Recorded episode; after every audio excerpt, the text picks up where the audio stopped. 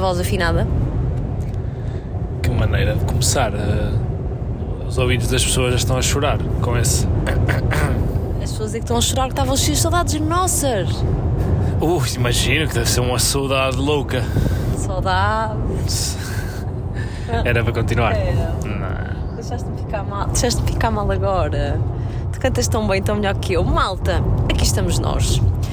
Passado várias semanas, não sei quantas, não fiz essa- esse cálculo, mas estamos aqui de volta, não é, Pedro? É verdade. Olá a todos. Estamos de volta e a gravar na estrada. Acho que com este carro só tinha acontecido uma vez. E agora vai em modo elétrico, não vai? Ainda vai em modo elétrico. Ainda vai Carregamos o carro na tomada pela primeira vez em Castelo Paiva, que nós na nossa casa de Lisboa temos aquela wallbox.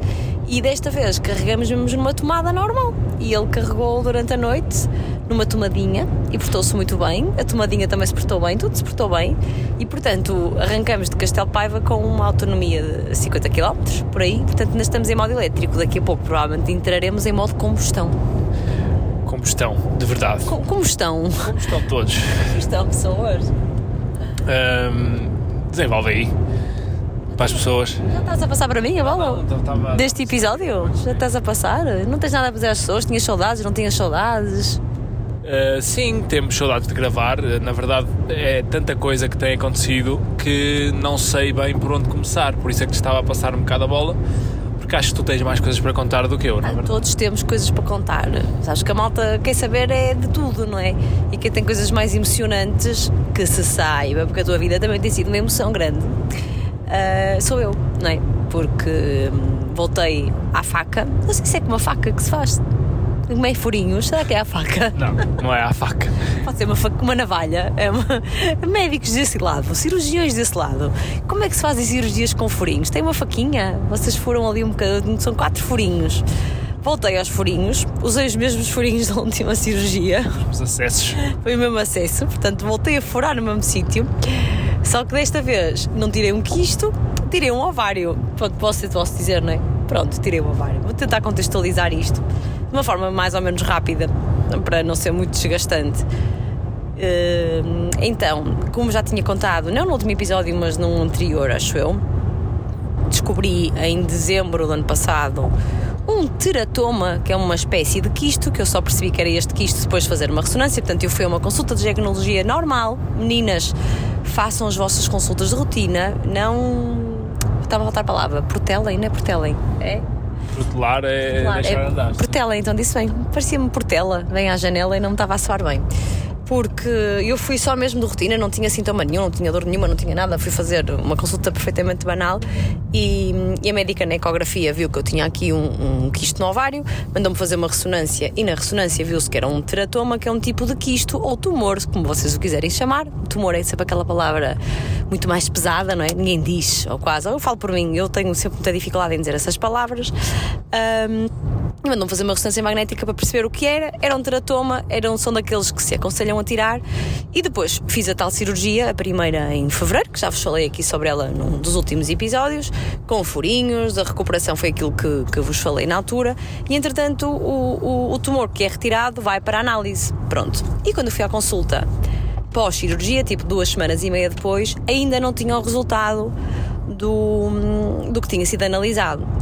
Ainda aguardei mais uma semana e tal. Isto, para quem gosta de controlar tudo e fica ansiosa com estas doenças, foi tipo ah, uma angústia terrível todos os dias. Portanto, vocês imaginam como é que eu andei: angustiada, agoniada, ansiosa, enjoada, a tentar fazer tudo e a pensar sempre na mesma porcaria, não é?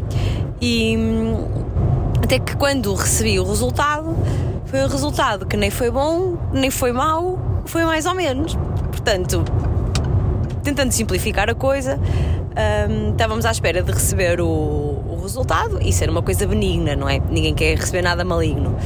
E no meu caso, não era benigno, não era maligno, era borderline. E perguntam-me vocês o que é borderline.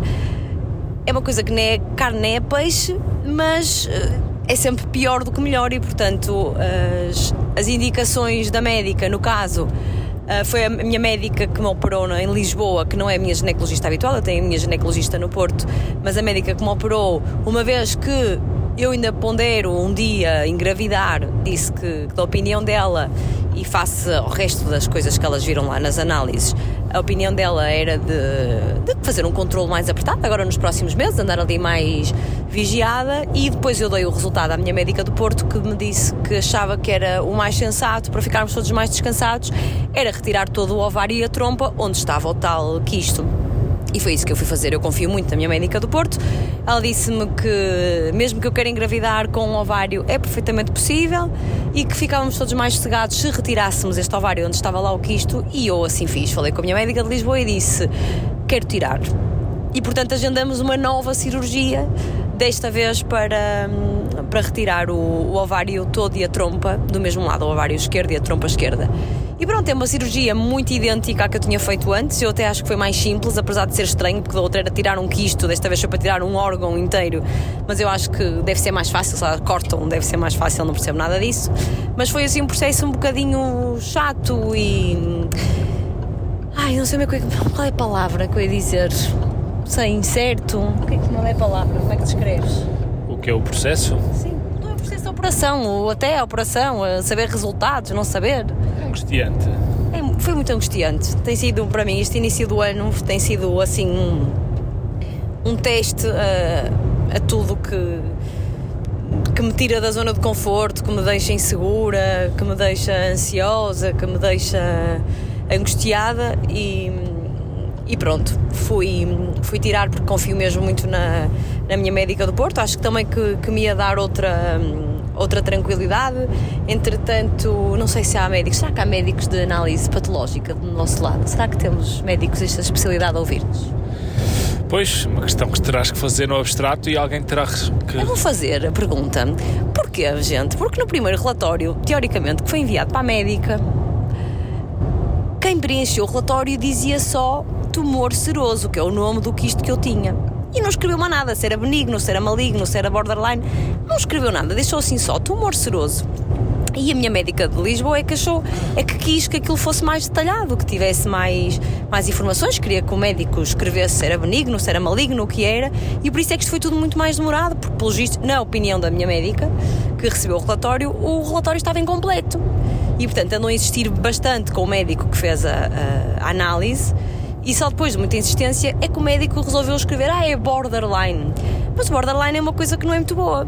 E portanto, eu pergunto, questiono, se é uma coisa que não é muito boa, como é que alguém se esquece de escrever borderline? Ou o que for, não é? Faz-me alguma confusão e foi uma coisa que também me fez alguma confusão que tornou este processo de quem questiona muito e de quem quer saber as coisas assim mais, mais complicado, mas pronto, a certa altura uma pessoa pensa não vale a pena estar-se a chatear demais mais vale tentar uh, resolver e portanto fui tirar uh, fui tirar o ovário, já foi há uma semana, já fez uma semana, faz já vai fazer duas? Já vai fazer duas semanas na quarta-feira, é verdade. Portanto, isto amanhã, para vocês que estão a ouvir, já faz duas semanas. E, e, a, recuperação foi, a recuperação foi mais fácil. Uh, não sei se a anestesia foi, não foi tão forte. Sei que me deixaram logo beber água e comer uh, mal, acordei e, portanto, também por isso não fiquei tão mal disposta, porque a última vez eu senti que foi a medicação mesmo que me deitou bastante, bastante abaixo os próprios, apesar de ter sido tudo no mesmo hospital e com a mesma médica, pronto, o, o procedimento pós-cirúrgico foi, foi bastante diferente. Perguntavam-me se eu tinha dores, eu não tinha e, portanto, não me, não me estiveram sempre a reforçar a medicação, só me davam medicação quando eu tinha algum algum desconforto e mesmo a questão dos pontos foi menos dores na barriga, a recuperação foi bastante mais fácil. O que, por um lado, quando eu fui para a segunda cirurgia, ia assim um bocadinho triste porque já sabia que ia passar pelo mesmo tudo outra vez, não é? Por um lado, quando a pessoa vai a primeira vez, não sabe para o que vai, pode ir mais insegura, mas a segunda já sabe, não é? E portanto, e portanto eu ia assim um bocadinho mais, mais insegura, mas a recuperação acabou por ser eh, bastante melhor e, e, pronto, e agora vou voltar à médica de mais ou menos daqui a uma semana para, para ver se já tenho autorização para voltar à vida 100% normal, voltar a treinar, que é uma coisa que, que ainda não fiz, tipo, sinto-me bem, sinto-me, vou-me mexendo, já fiz uma pequena caminhada, mas ainda não quis começar a fazer treinos nem abusar de nada, porque quero mesmo ter a consulta com a médica para, para ter a certeza que, que está tudo ok e, e é este ponto de situação, portanto, o que é que eu vos posso dizer? É uma coisa chata, é uma coisa que nos deixa muito inseguros, que, que nos põe a questionar tudo. A mim tem-me custado bastante, tenho que arrumar aqui muitas coisas na minha cabecinha porque tenho muita dificuldade em lidar com a incerteza, tenho muita dificuldade em lidar com possíveis doenças mais chatas e, e portanto tem sido assim um, um grande desafio e por isso olha, agarro-me ao trabalho quando tenho trabalho, agarro-me à Alice quando tenho a Alice, agarro-me o Pedro quando o Pedro está comigo e, e pronto, estou a tentar gerir isto da, da melhor maneira, mas se Deus quiser agora está, está resolvido, vou continuar a ser vigiada como é óbvio, não é? Mas o que eu sinto é que quando eu começo a falar isto com outras mulheres e parece uma coisa sexista, mas não é. Porque parece que as mulheres têm mais assim merdices para se chatear, desculpem a palavra, para se chatear, não é? Vão fazer um Papa Nicolau, ai, dá ali um alerta de um possível eventual HPV, ou tem um quiste não sei o quê, um carocinho que apareceu não sei aonde. Porra, meu, porquê que as mulheres. Será que as mulheres fazem mais exames ou os homens são mais sortudos? Pois também é uma excelente questão, na medida em que não sei responder-te, uh, mas os homens não têm exame, se calhar não têm tanta rotina de, de exames. Uh, não sei, uh, a não ser que surjam sintomas. Nós não temos, normalmente não fazemos rastreios nem essas coisas. E portanto, provavelmente por aí também Uh, vocês quanto mais pesquisa, é? quanto mais se pesquisa, mais se encontra e vocês têm mais essas rotinas de, de ginecologia, de, de, tudo e mais alguma coisa que nós não, normalmente não vamos. Nós vamos ao médico, pelo menos falo por mim, quando não é quando dói, é, é quando os sintomas já são. Já não consegue resolver É quando já. Se calhar já, vai, já está muito avançado. Uh, não, não estou a falar de nada de grave, né? mas eu no meu caso por exemplo, agora estou com uma lesão há meses que me dói sempre, mas eu agora é que de facto já comecei a fazer são há muitos meses e vai começando a gravar é que não, se calhar vou ver antes que, antes que dê para o torto. Um, e por isso acho que vocês nesse aspecto não não é não queria dizer são mais azaradas, não é azarado, não é azarado o termo, o termo, mas é tem mais por onde se preocupar. Não sei tem mais por onde. Uh, mais, mais flancos para cobrir, se é que me faço entender. É isso, malta. Portanto, olha, o conselho que vos posso dar é, é esse mesmo. Façam as vossas consultas, continuem a fazer uma vez por ano, pelo menos, para, para ver se está tudo ok, porque eu tinha zero sintomas, zerinho, e portanto, olha, até acho que, que, que no fundo, eh, isso também é muito típico português, mas é verdade, é do mal o menos, não é? Que é, olha, dentro do, da chatice, que já ter feito duas cirurgias deste ano, tive sorte, porque fui por acaso à médica em dezembro, até, até, já, até já lá tinha ido em julho do mesmo ano, até fui duas vezes por ano. Em julho não havia nada e, portanto, foi uma sorte eu ter ido em dezembro, foi uma sorte ter descoberto rapidamente, ter logo a cirurgia marcada, a segunda cirurgia também, e, e é isto. E, portanto, é o conselho que vos posso dar. Desta vez recuperei melhor. A minha mãe que acho que ficou com um bocadinho de peso na consciência da última vez por, uh, por não ter. Coitada, ela está no Porto, à distância. Eu sei que isso lhe custa muito, porque numa situação normal, não é? Se uma pessoa está, tem uma cirurgia, está doente, está mais combalida, para quem tem uma família boa como a minha, temos a sorte de ter os pais a ajudar e o resto da família a ajudar. E, e a distância inviabiliza um bocadinho essa ajuda assim tão próxima, não é? Portanto, eu acho que a minha mãe da primeira vez ficou tão triste por não ter ido quando eu lhe contei que, que ia ter que ter uma, uma segunda cirurgia, isto é o Pedro Soares, não se assustem. Uh, quando eu lhe contei que ia ter que ter uma, uma segunda cirurgia, ela disse: Não, filho, eu vou ter contigo, eu vou ficar contigo lá esses dias. Eu e o Pedro olhamos um para o outro, ok, será que vai ser bom? Será que vai ser só uma complicado? Mas foi muito bom. Foi ótimo ter a minha mãe lá, ajudou-nos imenso e ajudou ainda mais, porque vocês não imaginam o que é que aconteceu no primeiro dia, primeira noite que eu durmo em casa pós-cirurgia, vocês não imaginam como é que eu acordo, mas o Pedro vai-vos contar. Uma aventura!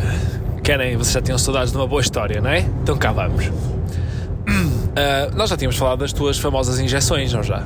Já da última cirurgia tive que dar aquelas injeções na barriga e desta vez não me safei, tive que voltar às injeções, não é? Então, a Mariana já tinha contado, para quem não se lembra, um resumo muito rápido. A Mariana, depois da cirurgia, eh, nos sete dias seguintes, tem que dar sempre à mesma hora. Eh, na primeira vez foi mais ao final do dia. Desta segunda vez, como no hospital lhe deram de manhã as injeções, desta vez também tinha que ser de manhã. Durante sete dias seguidos, a Mariana tinha que dar umas injeções na barriga para basicamente o sangue não coagular. É um protocolo É um protocolo de cirurgia, acontece a quem é operado e leva anestesias gerais, é algo muito comum. Então hum, a primeira vez foi um filme, porque ora dava a Mariana e magoava-se, ora dava eu e magoava na mesma, portanto não havia solução para aquilo sair perfeitinho. Desta vez a Mariana quis ser ela própria, ela própria dar as injeções. Primeiro dia que a Mariana está em casa, a minha sogra estava a dormir, o plano era que ela dormisse no beliche com a Alice, mas ela achou que era melhor dormir no sofá, preferiu dormir no sofá e dormiu perfeitamente. Ela estava a dormir, nós estávamos a dormir, 7 da manhã a Mariana acorda, uh, eu acordei com a Mariana, a Alice ainda a dormir, e a Mariana disse: Olha, vou dar a injeção agora porque pronto, já fico despachada. Depois a Alice acordava e, e era mais chato e não sei o quê. Mariana lá decidiu dar a injeção, eu estava ali ao lado dela na cama, que esta ajuda e tal. Ela, não, não, eu tento sozinho e tal. Quando a Mariana espeta a agulha na barriga, parecia, uma, parecia um filme. Mariana espeta a agulha na barriga e ouve-se. Quem mora em apartamentos sabe a sensação de o vosso vizinho começar a tomar banho no, na, na casa ao lado, mas muito perto da vossa, e se ouve assim o ao lado. Ouvir assim tipo o chuveiro a cair. Sabem quando, quando deixam cair o chuveiro na casa ao lado e se ouve? E depois a água começou a escorrer, mas, mas um barulho que nós no nosso quarto nunca tínhamos ouvido. E eu pensei, poça, que barulho tão perto. Até paramos os dois, a Maria tinha acabado de se injetar, injetar. literalmente. Paramos assim os dois, porra, que barulho é este? E começamos a ouvir, parecia alguém a tomar banho. E eu achei aquilo muito estranho. E fiquei sempre assim parado, de repente, ouve-se do quarto da Alice: Oh mãe! Mãe! Mas a me chamar assim mais aflito do que o normal. E eu, alto, isto não é não é normal. Tu, tu desconfiaste quando ela chamou? Eu quando ela Desconfiei. Chamou, eu não, eu só. Eu, Alice, às vezes. Desconfiei logo que aconteceu alguma coisa. No quarto dela, eu não só não desconfiei nada, porque às vezes a Alice há dias que acorda assim muito alta, mãe! E eu disse, estava eu a acabar de dar a injeção e disse: Ó oh, Pedro, vais lá, vais lá, eu vou acabar de dar a injeção, já vou lá ter contigo. Quando ela chamou daquela forma, percebi algo aconteceu, um, mas eu achei que era do lado de fora. Porque choveu nesse dia, ou ia chover nesse dia, não sei o quê, e eu pensei, porra, queres ver que começou a chover muito e está tipo a chover no quarto dela de alguma maneira, não sei. Tava Foi a, a primeira coisa que, que eu pensei. E de facto estava a chover. Porquê? O radiador, aqueles aquecedores de parede que estão embutidos na parede, a Alice estava a dormir rente ao chão porque a cama dela é, é um beliche, mas a parte de baixo está colada no chão e ela tem um aquecedor desses atrás da cama dela, um bocadinho assim mais, mais para o meio do quarto e o aquecedor, que era suposto ter manutenção de tempos a tempos, só que a casa, como não é nossa, nós não sabíamos bem há quanto tempo tinha tido manutenção ou não, nós não controlamos muito bem isso. Uh, basicamente, com a pressão da água do, do aquecimento, que não estava ligado, supostamente não estava ligado, um, basicamente não rebentou, mas uma das ligações do aquecedor à parede desapertou-se com a pressão da água. Uh, e então começou a chover, tipo chafariz, era como se um chafariz estivesse ligado dentro do quarto da Alice com água quente. Não a escaldar, mas quente. Eu entro no quarto da Alice, mal abro a porta, vi logo aquele chuveiro. Olha os pés, não? O chuveiro logo. logo. Não, logo não. Mas vi um chuveiro gigante a chover assim para todo lado. Alice com uma cara de assustada, eu tirei logo da cama e pronto, e a partir daí foi um dilúvio dentro do quarto da Alice. Uma coisa caótica mesmo. Mas juntei, eu estava, continuei eu na minha cama, ainda estava a acabar ali o processo e só me apercebeu que alguma coisa grave tinha acontecido porque ouço o Pedro, Mariana, precisas de vir aqui. E eu pensei, ok, ele sabe que eu tenho pontos na barriga, que estava a acabar de dar uma injeção, o caso deve ser grave. Viro a porta ao lado, não é? Saio da cama, vou lá ao, ao quarto, e quando eu percebo que aquilo está a jorrar água por todo lado, que basicamente é, nós nunca ligamos aqueles radiadores porque a nossa casa de Lisboa é muito quente. E eu, verdade seja dita, já pago um balúrdio de gás. Um balúrdio. E então, como a casa é muito quente, nunca ligamos aqueles radiadores. Eu não tenho radiadores na, na casa do Porto, portanto, não é uma coisa que eu saiba exatamente que tipo de manutenção, manutenção é que se tem de fazer ali. E, e aquilo, uma pecinha deve, devia estar corroída O, o senhor depois que foi lá à casa, lá nos explicou que aquilo tem água sob pressão, bem, aquilo era água por todo o lado. Só que o que é que é mais? O que é que vocês pensam? Ah, só ligavam a água. Foi o que nós tentamos fazer, não é? A Mariana vê aquilo, disse, bem, calma, deixa-me ver onde é que se a água cá de casa venho cá para fora, abro a porta de casa, vou ali para o hall de entrada na, na, zona comum do prédio, abro lá aqueles armários todos têm lá, só que eletricidade, só eletricidade. Disse ao Pedro: Eu não sei onde é que se a água, eu não sei onde é que se a água. Entretanto, a minha mãe acordou, não é? Tipo, percebeu que havia uma confusão, foi buscar toalhas, foi buscar coisas. Eu lembro-me que temos. Minha mãe, bacias, disse: Mãe, não há bacias nesta casa, ninguém lava a roupa à mão. Lembro-me que tinha um balde, com, de uma xergona, dei o balde ao Pedro, o Pedro ia tentando aparar a água com com o balde, que era um balde pequeno, que era uma torneira aberta a jorrar água quente e suja no quarto da Alice. O Pedro teve o bom senso logo, automaticamente, de, de pôr logo o colchão da Alice na, na, no beliche de cima, na cama de cima, mas o colchão não ficou molhado, não ficou encharcado com aquela água toda, toda suja. E, e eu só pensava, bem, isto temos que tentar parar isto, porque senão isto vai para todo lado. Comecei a pensar, a pensar, disse, bem, vou ligar para os senhores da Clima Espaço, que é a empresa que nos fornece o gás e, e é o, o a água climatizada por parte deles que, que abastece aqueles radiadores, vi lá o número de apoio ao cliente, liguei-lhes em pânico, dizer, olha, vocês não estão a imaginar, aconteceu isto, isto, isto, por acaso atenderam logo que eles têm atendimento 24 horas, digam mandem cá um técnico e digam, por favor, onde é que se fecha a água. Ah, menina, não se preocupe, não, o nosso técnico vai já para aí. Realmente as instalações deles estão perto da nossa casa, mas está bem, mas digam onde é que se fecha a água. Ah, isso depende, depende se é geral, depende se é da clima espaço, ou amigo, diga-me qualquer sítio onde se fecha a água. Não se preocupe que o técnico já vai. E eu disse, eu não estou a acreditar estes gajos, não imaginam o que é estarem a ver água a cair no quarto, a inundar o chão, a inundar tudo e não conseguirem fechar. E ninguém vos onde, onde é que se fecha. Passado o quê? 10 minutos, 15 minutos, lá chegam os senhores, Pedro ali a tentar. Hum, com o balde segurar alguma coisa, punha o balde, ia despejar o balde à banheira, voltava com o balde, entretanto, enquanto o balde ia, aquilo continuava a jorrar água no chão, não é? Eu já espero que o vizinho de baixo viesse cá para cima, porque podia estar a começar a chover em casa dele, horrível a minha mãe, coitada, a tentar tudo que podia com as toalhas que, que haviam disponíveis. Isto às sete e meia da manhã. Às sete e meia da manhã. Lá chegam os senhores, dois senhores, com toda a calma do mundo. Uma calma olímpica. Chegam, então o que é que se passa? E nós, está tudo a chover, está tudo lixado, vocês têm que resolver isso aqui. E o senhor lá foi à, à, ao sítio da máquina de lavar. Ele disse: Ah, para desligar a água deve ser aqui, mas eu não estou conseguindo tirar a máquina porque está aqui uma madeira. E eu, parta a madeira! Ele partiu lá, com um, um rodapézinho que tinha. Parta, pode partir! E ele, posso? Pode partir, rápido! E ele lá. Para-me a água! E, e ele. Não sei se ele tinha martelo ou se foi nosso. Não tinha! Não, eles não tinham. Não é isso, eles não tinham ferramenta nenhuma. Então o senhor não tem um martelo? E eu assim, oh amigo, por amor de Deus, eu não sei. Eu tenho ali uma ferramenta, não sei se tem martelo ou não e oh, tal. Amigo, agora tem um balde. Eu... Uh, ah, tá bem, tá bem. Lá partiu aquilo, tirou a máquina e desligou a água. Ah, posso ir ver? disse, pode, pode ir lá. Foi ao quarto da Alice. Ei, este chão vai ficar bonito. Eu disse, oh amiga, a gente não acho, precisa. Eu acho que ele fez essa observação antes de fechar a água. E disse, foi ali naquele quarto. E ele foi ver o quarto. Ei, como isto está. E este chão é que vai ficar. E nós tipo, resolva-se, faz favor, desligue isto. E não sei o quê. E ele com a calma, toda a calma do mundo, a dizer que o chão ia ficar estragado. Eu sei, amigo, eu sei. Só preciso que você desligue a porcaria da água.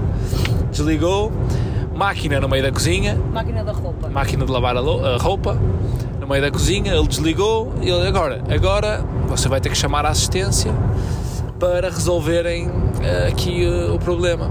Era a peça que partiu, não é? Porque aquilo continua com a, com a peça partida e o senhor, ah, agora é os senhores da manutenção que, que vão arranjar isto. E eu, eu, eu só para vocês verem ou imaginarem a cena, eu ainda estava com a pulseirinha do hospital, tudo, nervosíssima com aquilo tudo e entro na cozinha e o senhor, pronto, agora nós vamos sair e eu vou ver a, a, a, máquina de lavar a roupa no meio da cozinha. Vamos sair e eu, mas agora como é que isto se resolve? Ai, agora tem que. Os meus colegas da manutenção vêm cá para trocar a peça e porem isto tudo a funcionar. E disse: e vocês vão falar com eles? Ah, não, não, agora a menina que tem que ligar para outro número e agendar com eles. Eu disse: sim, senhores, eu já com os olhos em lágrimas. Eu acabei de sair de uma cirurgia, vocês não me vão deixar a máquina aqui no meio da cozinha, vocês vão pôr a máquina onde ela estava e os vossos colegas, quando cá vierem, que voltem a tirar a máquina, até porque eu ia precisar de usar a máquina, não é? Porque com aquelas toalhas todas no chão, tudo que eu ia precisar era ter uma máquina de, de lavar a roupa a funcionar.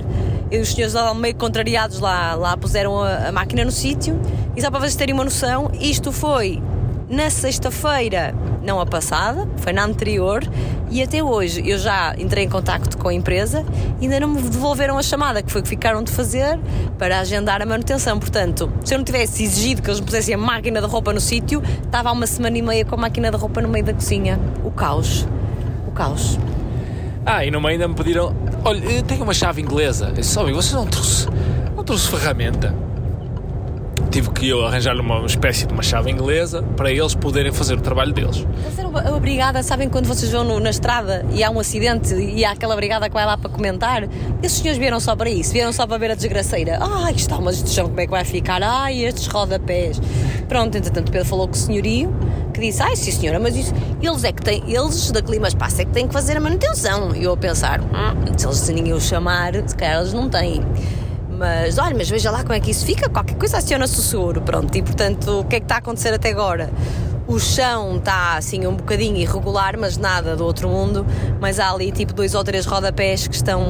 pá, saltaram fora, inchou, inchou tudo, está mesmo tudo para fora. E portanto, agora vamos ver com o senhor e o que é que vamos fazer. Se vamos uh, pôr aquilo a arranjar ou se vamos viver assim durante os tempos. Alice, durante três ou quatro dias, só perguntava se não ia chover outra vez no quarto. Eu disse: Não, filha, não te preocupes, que os senhores desligaram tudo, está tudo desligado, não vai voltar a chover no, no, no teu quarto tão cedo. Mas, e mais uma vez, dentro do azar tivemos muita sorte. Porquê?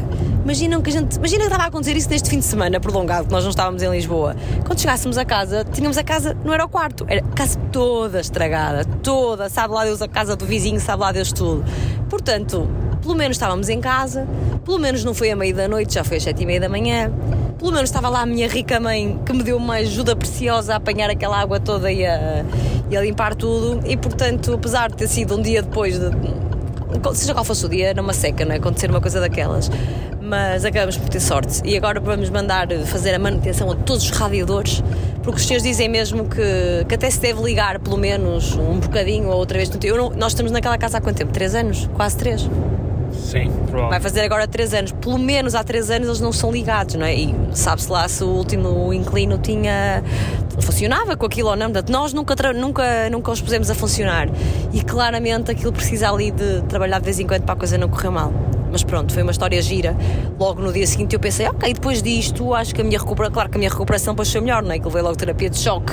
Então não dava para ficar muito paridinha porque não podia, não é? A pessoa tinha que, tinha que agilizar. Foi, foi giro, foi giro. A partir daí foi sempre a descer, em termos de adrenalina, e a melhorar também. Graças a Deus, não é? Graças a Deus. Graças a Deus. Um, agora, minha sogra esteve lá, esteve forte, fortíssima a ajudar nas tarefas, a fazer comida, que foi algo que, que me libertou, de certa forma, porque a Mariana tinha sempre apoio. Consegui só tirar um dia de, de férias para apoio e logística familiar, o resto dos dias deu para manter uma rotina de trabalho um, e foi. Pronto, foi bom. Agora, foi bom porquê? E era este um dos temas que eu queria aflorar e queria saber a vossa opinião na próxima semana. Que é pessoas que conseguem viver uma vida inteira com as sogras e sogros em casa. Umas por incapacidade financeira, outras porque pronto, ficam dentro da redoma do pai e da mãe, mesmo enquanto casados e com filhos um, por opção ou não, não sei como conseguem. Há prós e contras. Há mais contras do que um pequeno pró. Um pequeno pró? Pode, ser, pode haver um pequenito pró, mas há, vejo mais contras. Então, mas, mas agora quem está a ouvir até acha que foi tipo traumatizante aqueles dias com a minha mãe, e nem foi, até correu bem. Diz lá, de tua justiça. Sem, sem, sem eu te condicionar a opinião. Já condicionando? Uh, não, uh, não correu bem, correu bem para o que podia ter corrido, correu muito bem. Agora, eu sempre vivi, pronto, além de viver com os meus pais, não é? Depois sempre me habituei a viver sozinho. Sozinho, em, em casal. E ter alguém dentro de nossa casa inibe-nos porque, sobretudo, se for alguém com as características da tua mãe, que é toma as rédeas e, e faz tudo, arrumar a louça, faz a, arrumar a roupa, lava a roupa, tira a roupa, faz a comida, desfaz a comida, lava a louça, não sei o quê, não sei o quê, não sei o quê. O que, o que para muitos é uma vantagem, porque é, tu acabas por te sentir um inútil, porque por, por muito que tu queiras ajudar e fazer, tu não tocas em nada. E depois acabas por não ter é que tu depois, se vais, imagina, se vais ao ginásio ou se vais correr, sentes que estás. Aproveitar. a aproveitar-te. Se ficas em casa, estás sem fazer nada, também sentes que não estás a ajudar nada. Eh, portanto, acabas por estar ali meio, sabes, meio atado, meio amarrado. Não vou fazer, não, mas se eu não fizer, ela vai, achar que eu não estou a fazer. Então vou fazer, mas se eu fizer, ela também não quer que eu faça. E depois estás ali. E depois são, são as opiniões, são ah, os, os ares jul- julgantes. Sentiste? Mais ou menos, não é por ser a tua mãe, mas há sempre, não é? Eu, por acaso, desta vez até acho que a minha mãe estava muito colaborante e, e alinhada contigo. Senti isso, não sei se foi impressão minha, não sei. Sei lá, porque mais do que uma vez ela falou ah, o Pedro vai treinar, vai, vai, Pedro, vai treinar, vai, vai, é a tua vida, está tudo bem. E nunca, hum, sei lá, acho eu, sei lá, não são os meus olhos de filha, filha que estava extremamente agradecida à mãe por, eh, por ter vindo ajudar e dar apoio e também realmente a minha mãe fez tudo esses dias, até fez demais para aquilo que eu queria, porque ela também foi nessa hum, com essa missão, não é? A missão da minha mãe foi vou ajudar e portanto A tenho que estar sempre a fazer coisas. A sensação é que tu estás a fazer coisas perante um árbitro. Estás a ver?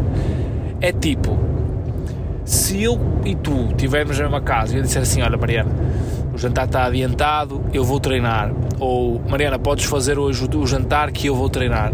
Excluindo a, que- a questão da cirurgia, não é? Que, que condiciona logo ali as dinâmicas, mas. Olha, Mariana, hoje não me apetece cozinhar. Olha, Mariana, hoje não me apetece arrumar a roupa. Tira do estendal ou tiramos do estendal e met- metes aqui no cesto. E eu vou arrumando conforme me apetecer. Apetece-me só sentar a ver televisão ou apetece-me não fazer isso. Hoje apetece-me mandar vir jantar, não apetece cozinhar. Ou hoje apetece-me comer um ovo mexido e está bom. Isto com um árbitro, que é a tua sogra, não é? Ai, vocês vão comer ovo mexido. Não me parece nada bem. Ai, vais treinar a estas horas. Não, não é que ela tenha dito. Ela não, disse, não, disse. aconteceu, não aconteceu. Mas há sempre um árbitro que, que se não diz, pensa. Ou se não pensa, tu achas que ela pensa.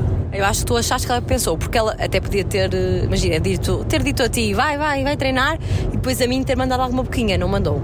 Tem que defender a sua Dona Branca porque não mandou. Não, não estou a particularizar a Dona Branca porque eu acho que podia ter corrido bem pior do que correu.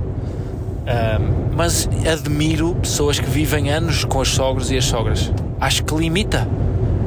Depois à noite, epá, hoje não tenho sono. Sempre ficar no sofá a ver uma série. Não, tenho que ir para o quarto porque a minha sogra estava a dormir no sofá. Depois fui e depois não apetece abrir o computador no- na, na cama porque vou adormecer a ver um filme ou uma série e vou mandar o computador para o chão. E depois não é igual. Houve uma noite que eu estava na cama e estava a virar porque eu não tinha sono, apetecia-me ver qualquer coisa para adormecer e não a tinha. Depois acabei por adormecer, sim ou sim, não é? E não é uma crítica à minha sogra mais uma vez, que provavelmente ela vai ouvir isto. Acho que não. Mas Alguém lhe vai contar. A doutora Fátima Marques, se calhar. imagino- eu imagino isto durante anos a construir uma família ou a começar-se com- a iniciar-se como um casal. Eu acho que não é igual, porque se for uma, uma rotina constante, primeiro, a sogra não vai dormir na sala, não é? Ah, tem um quarto, se tudo correr bem, não é? tem um quarto e portanto a sala ficará sempre disponível. Podes-me dizer, ah, ok, mas, mas a televisão não é só minha, não sou só eu que comando na televisão, porque estão lá sogros, sogros também têm voto de matéria do comando, é um facto. Mas eu acho que quando é uma coisa recorrente, não é? Tu, cada um encontra o seu espaço, cada um encontra a sua rotina, não é? Tipo, ah, deve haver alguém ali, se a casa for dos sogros, ai, tu tens que ver aquilo que o sogro e a sogra quiserem, não é? Se a casa for tua, se calhar os próprios sogros dizem, ah, pá, não, vocês vejam o que quiserem, para nós tanto faz, não sei. Acho que as pessoas se acabam por. hum, por moldar, não é? Tipo, adaptam-se à vida. Aqui era um, um caso muito atípico, foi de quinta a terça-feira, portanto nem uma semana foi. A minha mãe, dormindo no sofá, condicionava ali um bocadinho, apesar da minha mãe nem se deitar assim muito cedo, mas pronto, em noites em que o Pedro não tem sono nenhum, não é? Queria ficar no sofá e era, e era mais chato. Mas de resto até acho e posso dizer isto sem problema nenhum. Eu estava com mais receio que a coisa corresse pior, que fosse muito desgastante, que pensasse, pá, não, não compensa. A minha mãe às vezes tanto quer fazer que até nos estressa e eu estava a contar que, que fosse assim mais estressante e acho que correu muito bem. Houve só lá um dia que, que a minha mãe também ficou mais irritada, mas foi pontual. No geral, eu faço um balanço muito positivo. Tanto faço que quando a minha mãe foi embora, eu chorei muito, dei-lhe um grande abraço, a dizer que eu tenho muitas saudades dela e tive, gostei muito, muito de a ter lá em casa. Pode ir ao hotel e estava feliz. Senti que às vezes nós dois, tipo ao final do dia, já não estamos com muita com paciência ou à noite para grandes brincadeiras com a Alice, já só queremos fazer a- as logísticas de dar-lhe de comer e a seguir vestir-lhe pijama e lavar os dentes e pô-la na cama. E a minha mãe andava lá com ela na palhaçada, a fazer ginástica, a fazer o pino, a fazer não sei o quê. Tipo, lá está. É tal terceira pessoa que entra, que vem com outra disposição, vem com outra vontade.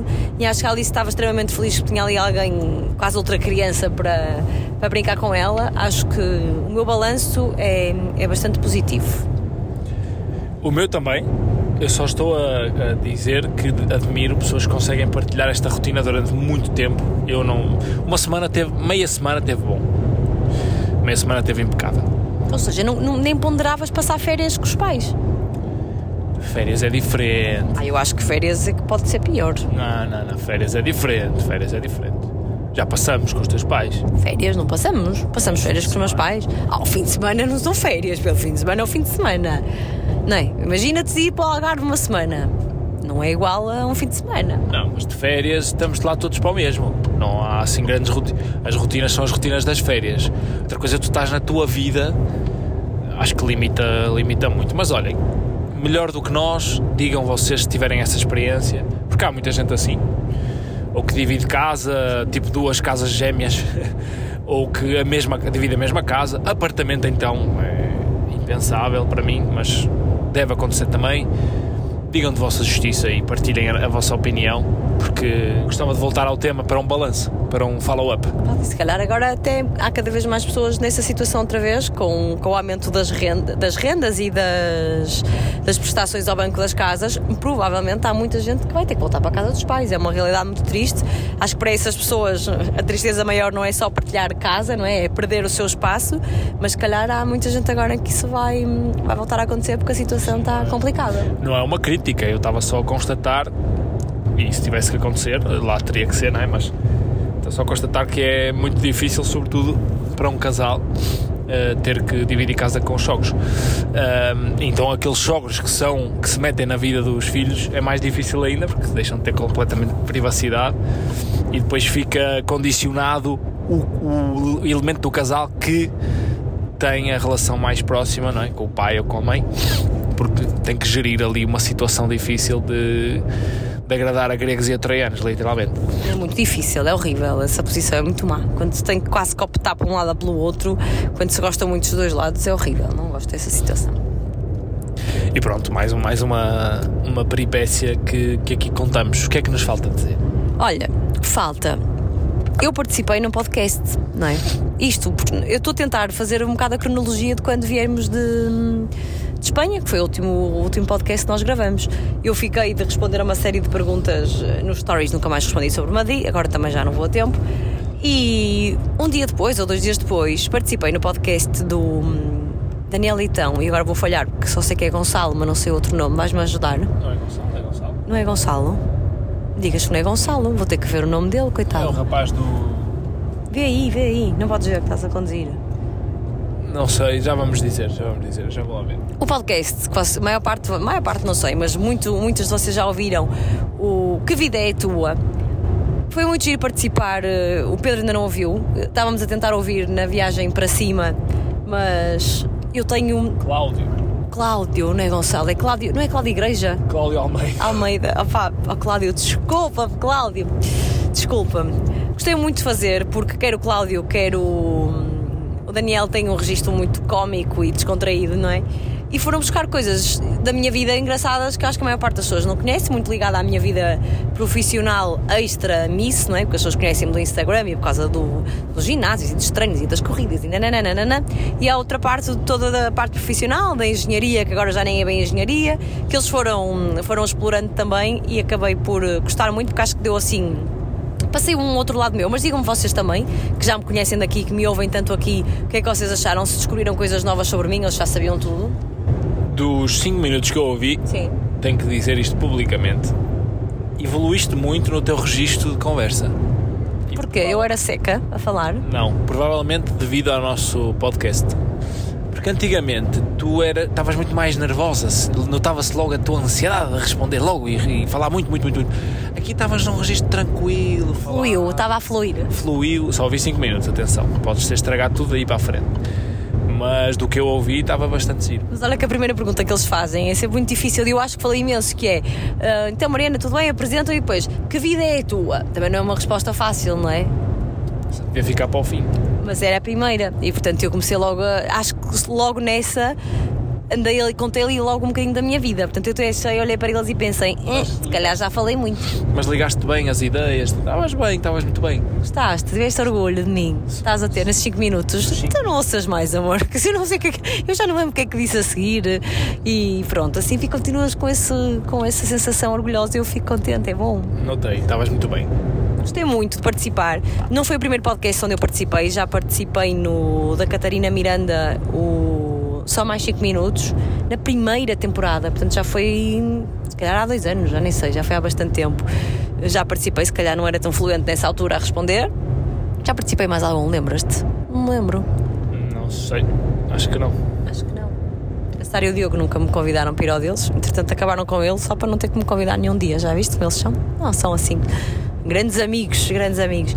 Mas, mas gostei muito, estava, estava super à vontade, não estava nada nervosa, realmente não estava mesmo nada hum, nervosa, apesar de haver câmaras, porque ele também estava no. O meu problema nunca foi falar, falar, falar. O meu problema era sempre câmaras. Não gosto, não sou como tu, não é? Que tu olhas para as câmaras, fazes amor com elas e pronto, e a coisa flui. Eu não, eu fico ali tensa. Uh, e havia câmaras, aquilo também é hum, transmitido no YouTube. Mas estava mesmo muito à vontade e gostei muito, e lá está. Acho que passou um lado meu diferente, uma perspectiva completamente diferente. As perguntas são muito variadas, não são sempre a bater no mesmo, e, e gostei bastante. E essa mesma semana, isto para vocês perceberem o encadeamento, que é. Eu, quando fui para Madrid, já sabia que ia precisar de uma segunda cirurgia. Portanto, tinha acabado de saber quando fui. Foi uma viagem que aconteceu num timing incrível, porque deixou relaxar um bocadinho, distrair, quer dizer, era preciso outra cirurgia e era, não havia nada que eu podia fazer. Como diz o meu pai, quando tens um problema que não tem solução, ele está resolvido, não é? Portanto, ali não era uma questão de ser problema ou solução, era, era preciso outra cirurgia, era. Entretanto, ficou marcada, ficou. Eu fui para Madrid e foi ótimo, já estava marcada a viagem, mas foi ótimo porque eu, porque eu consegui desligar mais um bocadinho, soube muito bem. E chegamos de Madrid e eu tive a gravação do podcast. E nessa semana ainda participei e estou a dizer isto aqui porque ainda não divulguei isso e estou em falta com a Duda. Acho que a Duda não ouve este podcast, mas se ouvir eu peço desculpa a Duda. Vou divulgar a seguir. Participei numa reportagem que a TV Record ou a Record Portugal, como é que se diz? Sabes melhor o nome, melhor que eu. Não sei, TV Record, achou? A TV Record em Portugal fez uma reportagem muito interessante sobre o sono das crianças. E vocês perguntam-me tanto de sonos da Alice, como é que é, não sei o que, não sei o que mais. Um, a Eduarda teve a entrevistar-me, entrevistou também a Andreia Neves, que foi a especialista do sono, que nos ajudou imenso com, com toda a evolução da Alice, que percebeu que a Alice não respirava bem, que precisava de uma cirurgia, que nos encaminhou para o otorrino, que depois disputou toda a resolução.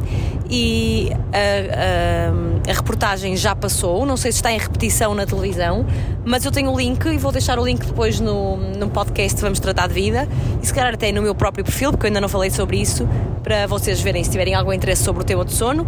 Eu só sei aquilo que eu falei, não sei, mas sei que ainda não, ainda não ouvi a entrevista completa, não tive mesmo tempo, porque a entrevista foi para o ar e foi uma curiosidade que eh, acabou por não correr bem, que foi eu, entretanto, gravei podcast e gravei esta reportagem. O podcast foi para o ar no dia em que eu fui operada a segunda vez, portanto, o Daniel então marcou-me e eu nem estava com o telefone, não tinha, não tinha falado sobre isso, portanto, correu mal. E a entrevista e a reportagem saiu tipo um dia depois, também dia 20, achou eu, fui operada dia 19. E, portanto, eu na altura não estava com cabeça nem com disposição para. para para, para anunciar e para dizer, até porque eu acho que a reportagem, nem sequer para ver a reportagem, acabei por não ver ainda. Sei que a Andrea participou, estou muito curiosa para ver o trabalho final, porque eu gosto muito do trabalho da Eduarda também, que foi a jornalista que fez a, a reportagem. E portanto, vocês pesquisem na net, se pesquisarem já sono e TV Record, provavelmente até vão encontrar. E eu depois vou partilhar o link também para quem tiver curiosidade sobre o tema para, para me ver e ouvir. Aí estava um bocadinho mais tensa que estava em casa, a gravar em casa Pedro, Pedro a trabalhar em casa, a Alice a dormir a sexta, depois entretanto a Alice acordou, mas, mas pronto, e tinha, tínhamos acabado de aterrar de avião, portanto eu nem estava maquilhada, não estava nada, enfim, mas pronto, olha, vida real a acontecer, não é? Que é muito o meu registro, mas acho que ficou muito interessante e vou partilhar convosco o link também. Mais coisas. Do meu lado. Tu também tens muitas novidades. Sim, mas eu não vou falar muito delas, porque não quero. É só dizer que foram comprados por outra empresa? Acho que isso já Não? falei.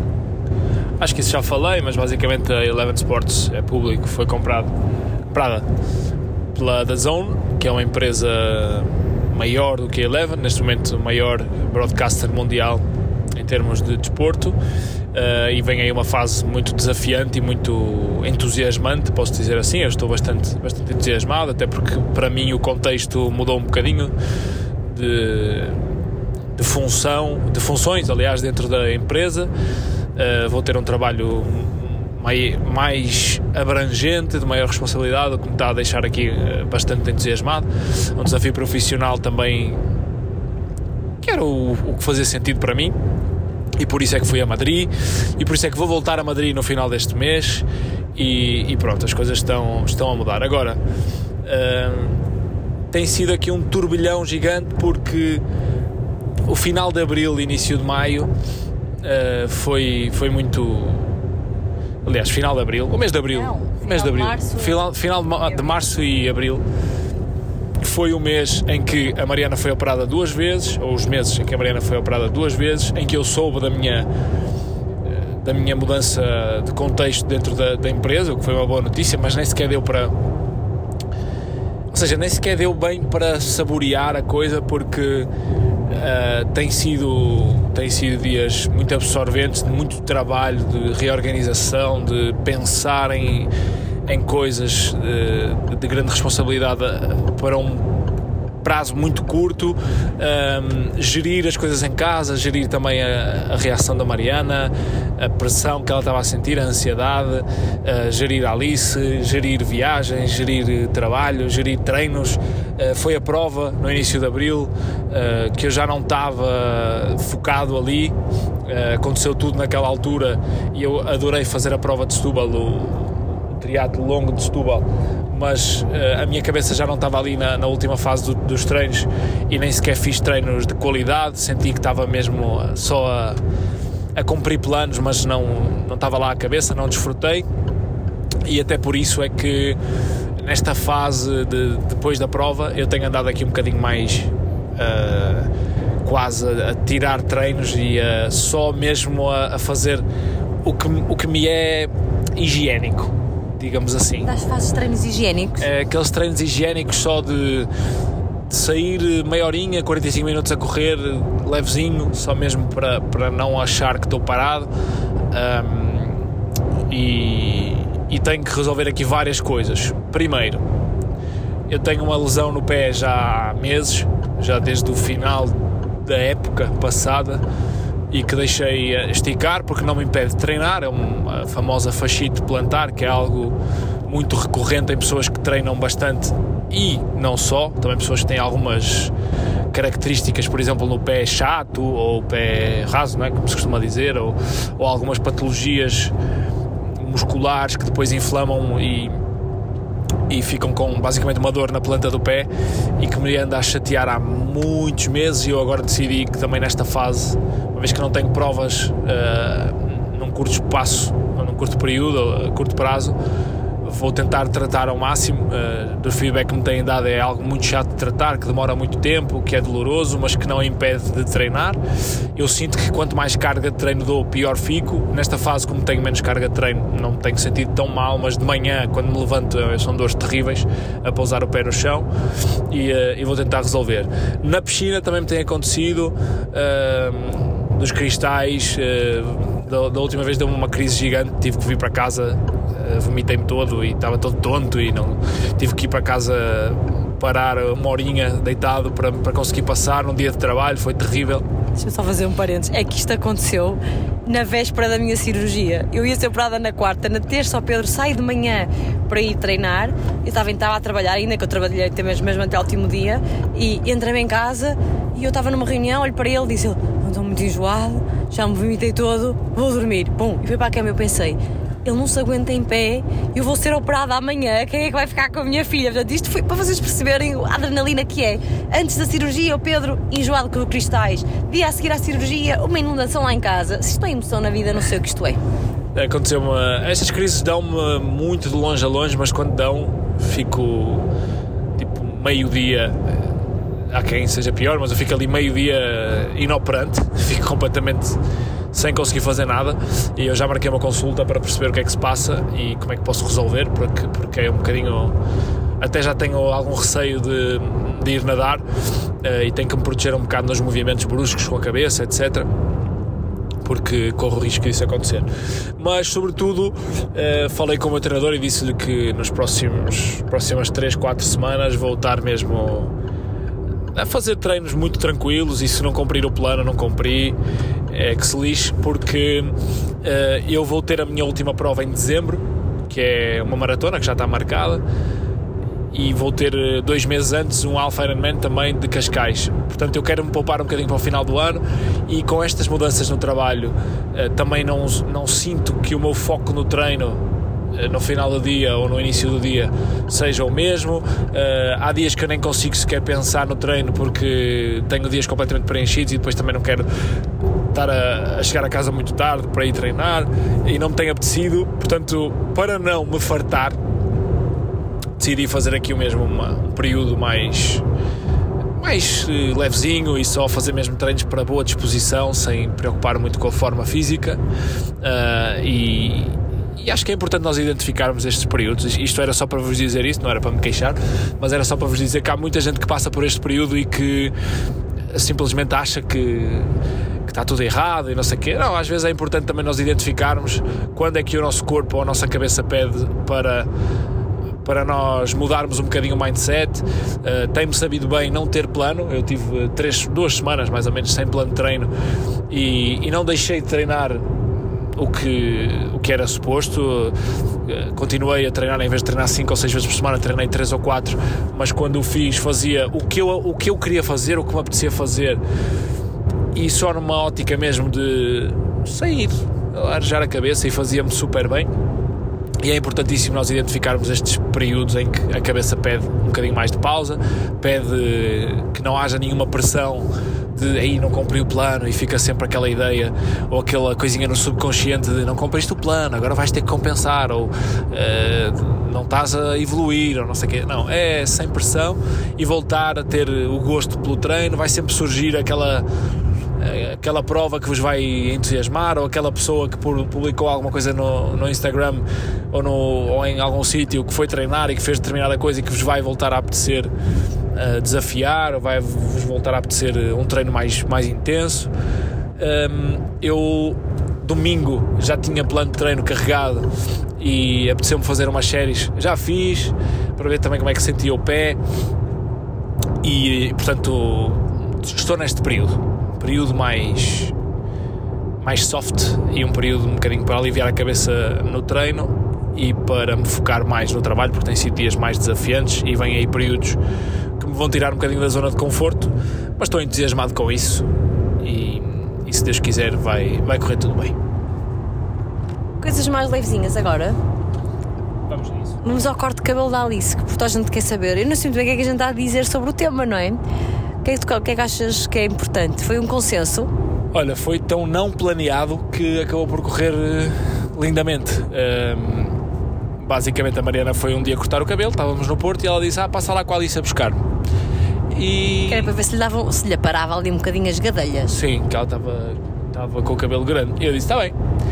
E uh, eu nem era para sair do carro, mas a Alice pediu para eu ir também. E eu fui, cheguei lá e a Alice sentou-se na cadeira a Nádia pôs-lhe. Uh, como é que se chama? Uh, tipo uma bata, sim. Uma bata. Então como é que querem? E nós. Ai, só. E ela, querem só as pontinhas ou querem assim? E tipo, pegou-lhe meio cabelo, género ali pelo pescoço, o cabelo dali estava já pelo meio das costas, pegou assim pela zona do pescoço, ou querem por aqui, assim redondinho, e nós. Uh, e ela, ah, e eu assim, se calhar ficava bem. E ela, ok, pegou na tesoura, pum, tirou, e eu assim, pronto, já está. Querem com repa ou sem repa? Não, sem repa. sem repa e foi, ficou. E a Alice adorou. A última vez eu tinha ido lá só com a Alice, tínhamos ido só as duas. E ela também cortou, e eu não sei se vos acontece a mesma coisa, era a primeira vez que a Alice cortava o cabelo. Que é, eu achei disso, pá, se eu cortar demasiado o cabelo, se calhar o pai vai se zangar do género. Ela é filha dos dois, calhar os dois deviam ter voto na, na matéria de lhe cortar o cabelo. Ah, vamos cortar mais aqui. Eu disse: é melhor não, é melhor menos, é melhor menos, que ela nem parecia que tinha cortado muito cabelo. Então desta vez estávamos lá os dois e disse: Ok, Pedro, tu és cúmplice aqui comigo, somos os dois responsáveis por esta decisão que estávamos a tomar. Mas foi tão rápido, no género, nós hesitamos, pode ser por aqui. E nós, ah, ah, se calhar, mal a gente diz se calhar, a Nádia, tal, Ela cortou logo. Que senão não, ia- não íamos chegar lá. Senão, senão ia, ias baixar. Então ela tipo tomou as rédeas da situação, cortou logo de um lado e eu pensei, bem, só espero que a Alice reaja bem. E a Alice começou-se a rir, gostas, gostas? E ela dizia que sim, gostava, e eu felizmente. E então pronto, depois foi só acertar do outro lado. Não foi assim uma coisa muito radical, mas realmente é ótimo porque o cabelo fica mais forte, ela estava com as pontas muito fraquinhas e. Não é que ganhe menos riças, porque o cabelo da Alice é muito fininho, às vezes fica ali um bocadinho irriçado. Mas como está mais curto, suja-se menos, tipo na sopa, na comida, não é? toca menos nas, nas coisas e portanto aí é um bocadinho poupado. E toda a gente diz que ela está giríssima, toda a gente diz que lhe fica super bem, ela fica toda vaidosa e, nós também, como pais, também ficamos todos vaidosos, que também achamos que ela está muito linda. E está, muito fofa e muito linda. É verdade, filha. é verdade. E acabou por ser algo assim meio. Tipo, caiu-nos no colo aquela situação. A Nádia, como deve ter experiência nessas situações, ou simplesmente teve lata e pegou na tesoura e cortou met- metade do cabelo. E nós, pronto, já está, ficou bem. E, Ficou bem. e o resultado foi espetacular e eu adorei como ficou. Acho que ficou muito giro. E, e pronto, e, e assim foi. E assim foi. Ahm, mais coisas que temos para contar. Mais coisas. Sim, meu amor. Fizemos praia em Lisboa. Queres contar? Ah, foi, foi assim, Foi muito bom. foi muito Deixa-me só dizer isto. Eu, Caparica. eu voltava e eu fazia tudo igual outra vez, só para ficar o registro. Eu também, só saía um bocadinho mais cedo da praia para não apanhar duas horas de trânsito, literalmente. É só isto? Já temos de explicar às pessoas, não é? Fomos para a praia, para a última praia. Eu não percebo nada da Costa da Caparica. Acho que foi a primeira vez que lá fui. Não foi a primeira, acho que já fui lá uma vez contigo antes, antes de sermos pais. Mas, portanto, deve ter sido aí a segunda vez que eu fui. E foi assim no primeiro fim de semana de abril que estava assim mais calor e, portanto, toda a gente em Lisboa teve a mesma ideia, não é? Aí está sol, está calor, vamos à praia.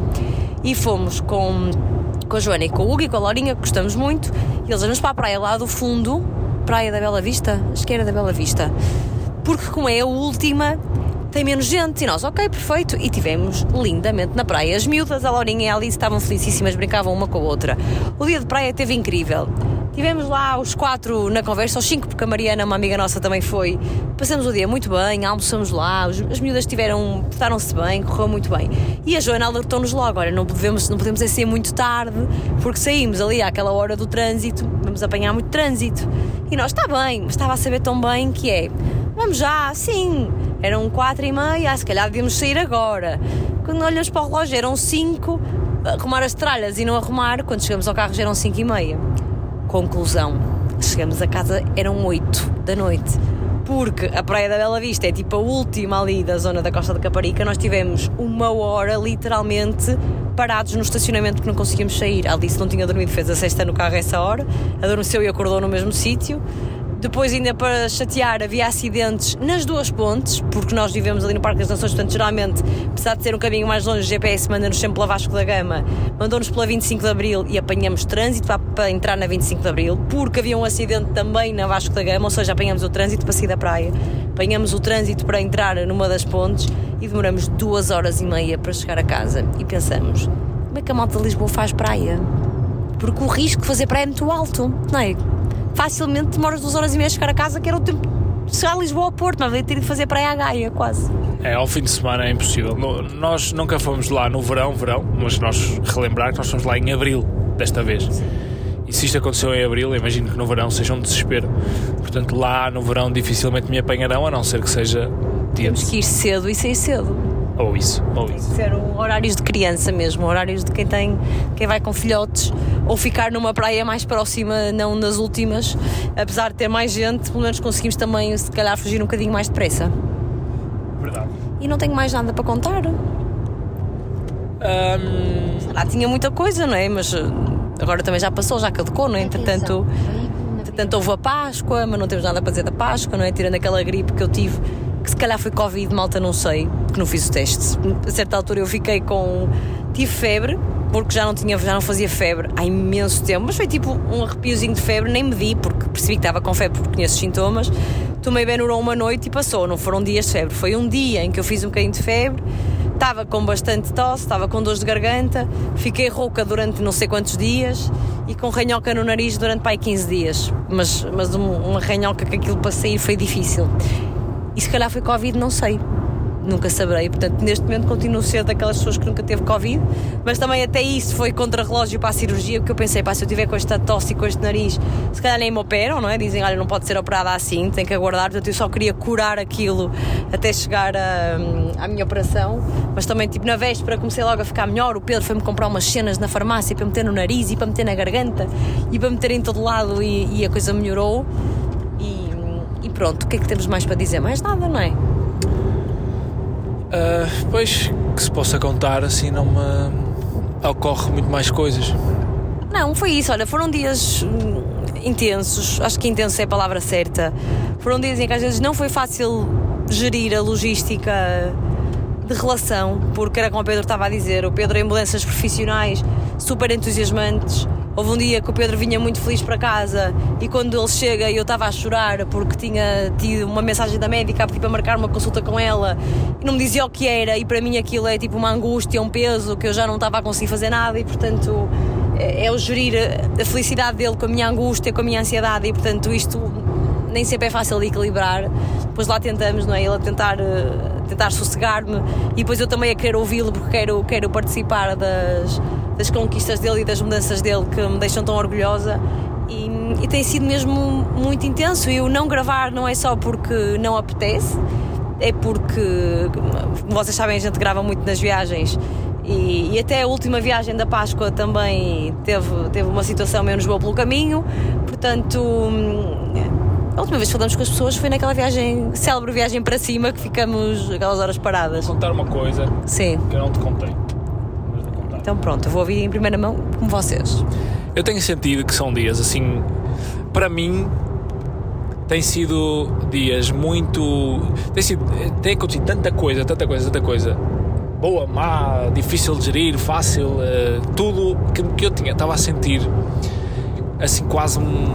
Sabes quando estás assim numa cápsula de. que tu não, não sabes o que é que há de sentir, sabes de sentir que estás feliz, sabes de sentir que estás triste, se se as coisas estão a acontecer são boas, se são más, não sei o quê. Enfim, houve tanta coisa para gerir no último mês que no dia, foi na terça-feira quando fomos à praia, depois chegamos a casa e eu estava irritado, estava. Pá, não sabia o que é que eu tinha. A Mariana falava comigo, eu não sabia, eu respondia-lhe mal, depois não sabia o que é que tinha e a Mariana foi, foi se deitar e eu fiquei no sofá e apetecia-me. Pá, apetecia-me relaxar, tipo. O que é que eu vou. Não apetecia ver uma série, mas Opa, então estava a pesquisar filmes e vi ali um filme uh, que me chamou na Apple TV chamado Palmer, que é do Justin Timberlake, e é a história de uma pessoa que o Justin Timberlake, eh, na personagem dele, é preso e depois sai da prisão e é ele a reconstruir a vida dele fora da prisão com um miúdo pequenino. E nesse dia eu tinha estado na praia com a Alice, tínhamos estado a brincar, mas depois também senti que à noite não lhe dei a atenção necessária, enfim, aquelas, aquele pico de emoções que uma pessoa não sabe como é que está. Eu nunca chorei a ver filmes, Mariana. Naquele dia eu chorei baba e ranho no final do filme. Mas eu chorei. Eu fui para a varanda depois do filme. Chorei, chorei, chorei, chorei, chorei, chorei. E depois cheguei ao final e pensei assim: está tudo bem. Tá, foi só aquele regular de. Meu amor, ainda gosto mais de ti agora. Devias-me ter contado. Não contei, estou a contar aqui. Porque às vezes uma pessoa está. É preciso eu disse isto a um amigo meu que passou há pouco tempo uma, algo muito difícil que também me abalou muito, que, porque era uma pessoa que eu também conhecia e, e nós vivemos, vivemos isso. Foi na Páscoa, não foi? Foi no dia antes da Páscoa. Da Páscoa. Dia antes da Páscoa. Uh, o meu melhor amigo perdeu o irmão uh, numa coisa que ninguém está preparado, não é? No dia anterior tinham estado a jantar juntos, no dia a seguir ele foi trabalhar às 7 da manhã e um carro não parou no stop, abalroou de moto e ele simplesmente desapareceu, não é? Uh, e foi algo que me marcou imenso e, e lá está. É Páscoa, tu tens aquele, aquele choque. Eu não imagino o que é que aquela família passou naquele dia mas ao mesmo tempo tu sentes-te grato por estar com a tua, não é? Por, por não teres pronto, ter acontecido a ti, por muito egoísta que isto possa, possa acontecer, tu estás triste pelo outro, mas estás de certa forma aliviado por não ter sido contigo e pensas, pá, posso sair de bicicleta um dia acontecer comigo e, e, e a minha família ficar, ou, ou a Mariana ou alguém, não é? E, e, depois, no dia a seguir, quando eu consegui ir, ir estar com, com a pessoa e falei com, com, a, com a família e pronto, uma pessoa não sabe o que é que há a dizer nessas situações, mas depois, no dia a seguir ou dois dias depois, falamos ao telefone e a única coisa que eu disse, dentro das nossas limitações porque nessas alturas ninguém te quer ouvir, mas disse que às vezes é mesmo preciso, para superar as coisas, é preciso aceitar que fomos ao fundo, aceitar que, que está tudo uma, uma, uma miséria, uma desgraça, uma, uma merda, né? para depois nos reerguermos. E às vezes falta-nos falta um bocadinho isso. Os dias são tão. É, é tão a mil que tu nem tens tempo para digerir nada, nem o bom nem o mau. E eu senti naquele dia que eu estava inquieto, estava não sabia o que é que eu estava a sentir, se estava triste, se estava contente.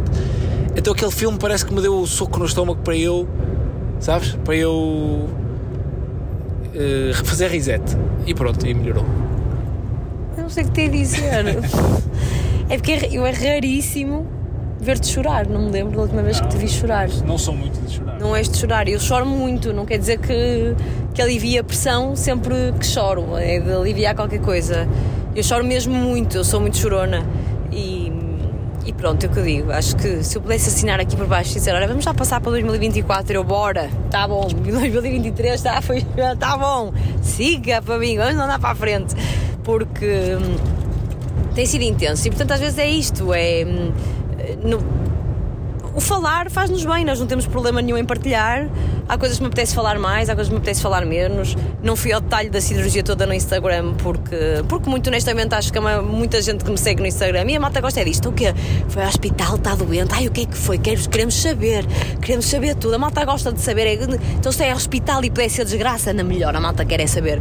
E portanto não me apeteceu ir ao detalhe eh, no Instagram porque acho que grande parte das pessoas que me seguem não me segue com o carinho que quem nos ouve nos segue e é mesmo verdade.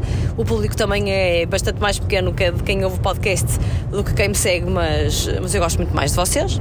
Vocês são especiais e, portanto, eu vou, eu vou descomprimindo, eu vou descomprimindo. Mas que tem sido um ano desafiante, tem, pronto. E eu agora tenho que aprender a gerir que, que não controlo nada.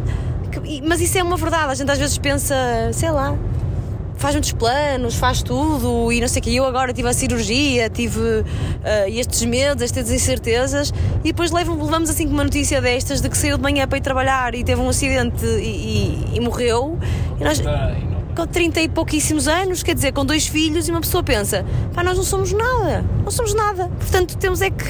E é um exercício que eu tenho tentado fazer, é, é não me angustiar, é é o dia de hoje. E amanhã ninguém sabe, ninguém sabe amanhã. E, e pronto, é tentar aproveitar ao máximo. É aquela, aquela frase comum, não é? Que toda a gente diz, ai, temos que aproveitar o hoje, que amanhã. Mas é verdade, e a gente leva assim uns abanões que nos faz pensar nisso. E eu preciso trabalhar isso muito melhor, porque eu sei falar, mas eh, sentir é muito mais difícil. E por isso tem tem sido assim, porque depois também tivemos a minha mãe, eu fui operada, entretanto a minha mãe esteve lá em casa também não deu para gravar. Uh, depois o Pedro esta semana teve trabalhado às vezes à noite também. Enfim, vida a acontecer. E, e este ano realmente não é que a gente tenha uma vida.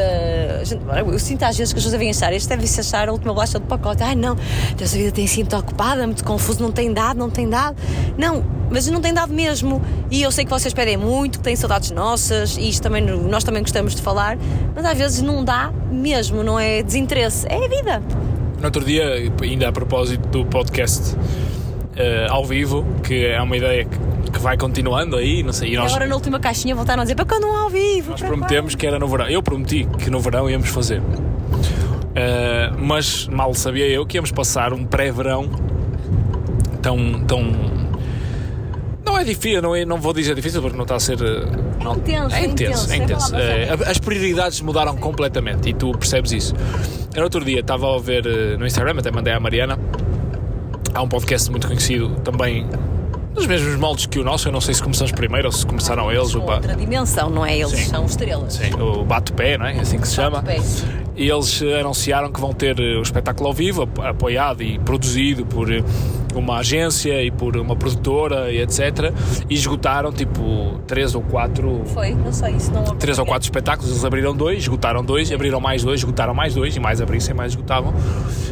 E hum, eu não os conhecendo, obviamente, nem nunca ouvi o, o podcast, mas sei que é uma dinâmica, pelo que eles vão publicando, muito parecida com, com a nossa. Eh, E quando os vi fazer isso ao vivo, pensei assim: de facto, eu e a Mariana não temos vida para, hum, para, para ambicionarmos este tipo de coisas. E fico contente que eles tenham, que eles tenham esse- essa dimensão e que consigam eh, lucrar com isso, no fundo, que é para isso que as pessoas fazem.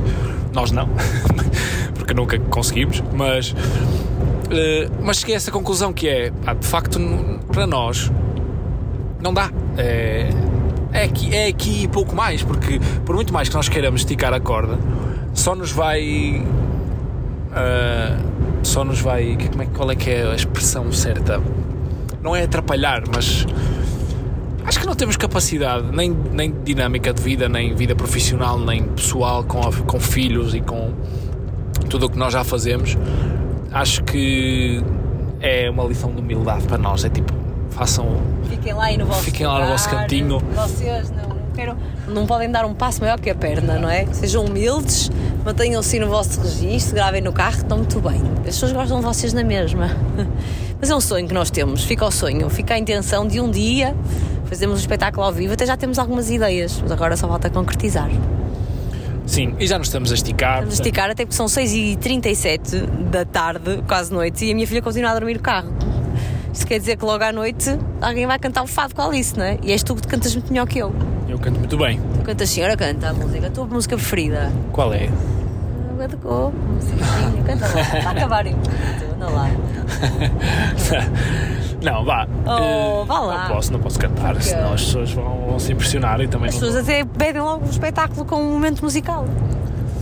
Mas é.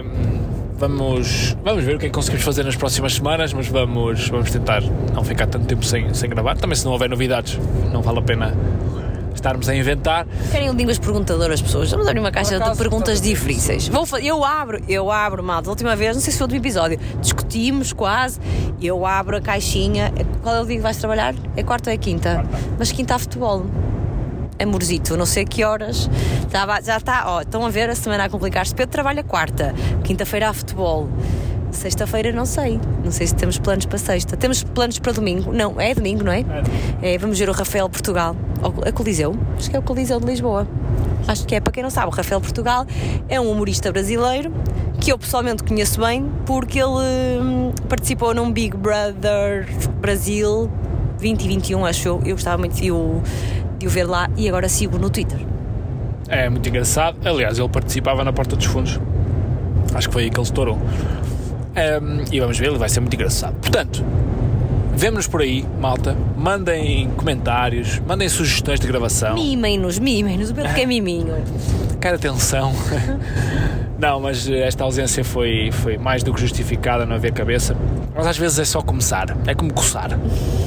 É só começar e a gente ganha o gosto outra vez, engrena. E vem aí E episódios, vamos nós. episódios para, para vocês. Portanto, mandem-nos sugestões de, de- de temas, falem-nos do que como é que é viver com os pais, nós queremos saber. Ahm, e mandem perguntas para o Linhas Perguntador que a Mariana promete que vai abrir, não é? Vou abrir uma caixinha, tá? Fica prometido. Está bem? E vou Bem. partilhar o link e vou pôr coisas novas, vou dinamizar outra vez o nosso perfil, que o coitadinho está muito paradito. Está sim, senhora. Está bem?